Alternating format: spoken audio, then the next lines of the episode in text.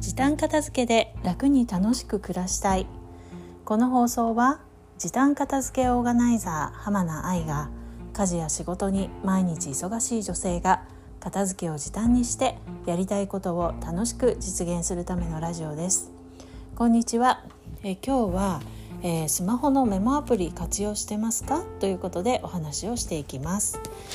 えー、あのメモアプリといえばねあのスマホに、えー、例えば iPhone だったら、標準で搭載されているメモっていうアプリだったりあとは、えー、 Evernote とか、えー、 Dropbox とかあのいろんなものがね今あの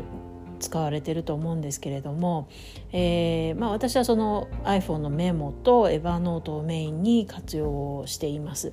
で、えーと、私はですね Evernote の方にあのいろんなまあ身分証明書例えばマイナンバーカードとか、えー、免許証えー、保険証なんかの、えー、写真を撮ってですねそのエヴァーノートに保管を保存をしています。で、えーまあ、もちろん現物が必要になる場合もあるんですけれどもただそこにある番号が必要だったりあと、ね、何かこうオンライン上で登録をする時に、えーまあ、免許証の写真をこう撮らないといけない時とかもあるんですよね。なのでそういう時にあの、まあ、いちいちこう免許証の現物を取って、えー、取り出して写真を撮るということをしなくても、えー、すぐに、えー、バーノートから引っ張り出せば、えー、使えるっていうことがすごく便利だなというふうに思っていますし先日も確定申告の相談所に行ったんですがでその場でえーまあ、マイナンバーカードの番号さえ分かれば良い状態だったので、えー、そこですんなりと申告を終わらせることができたっていうことがあって、えー、こういうものをね日頃からメモアプリに保存しておいて本当に良かったなっていうふうに思いました。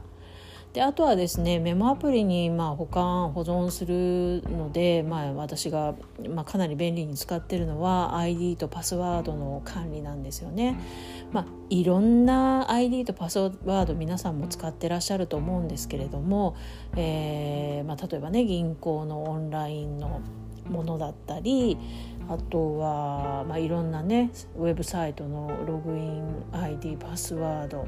えー、もう本当にたくさんね今皆さん使ってらっしゃると思います本当に私そういうの全然覚えられないので、えーまあ、とにかくもうエヴァーノートにもう ID パスワードできたらそこにもう入れるっていうふうに、えー、してるんですね。でそこで、まあ、また更新をしたらそこに新しいものも入れていくっていうふうにしていてもうそれさえそこにあるとさえ分かっていればあの本当にあれどこに書いたっけとかいうこともなくていいなっていうのはもうすごくあの、ま、何年も使ってますけれどもねいいなというふうに思っています。あとメモアプリですごく、あのまあ、便利だなって感じているのはですねあとはあの名刺の整理ですねエヴァーノートにはあの名刺をこうあの写真で撮って、えー、保存すると、あのテキスト化してくれるし写真名刺の写真も残るっていうのがあるので、えー、そこも私は名刺の整理に使っています。というような感じで、えーとまあ、いろんなね使い方があるんですけれども皆さんはどんな風に活用されているでしょうか？もしあのまだこういう活用の仕方してなかったという方がいらしたら是非やってみてください。ということで本日も最後までお聴きくださいましてありがとうございました。それではまた次回さようなら浜名愛でした。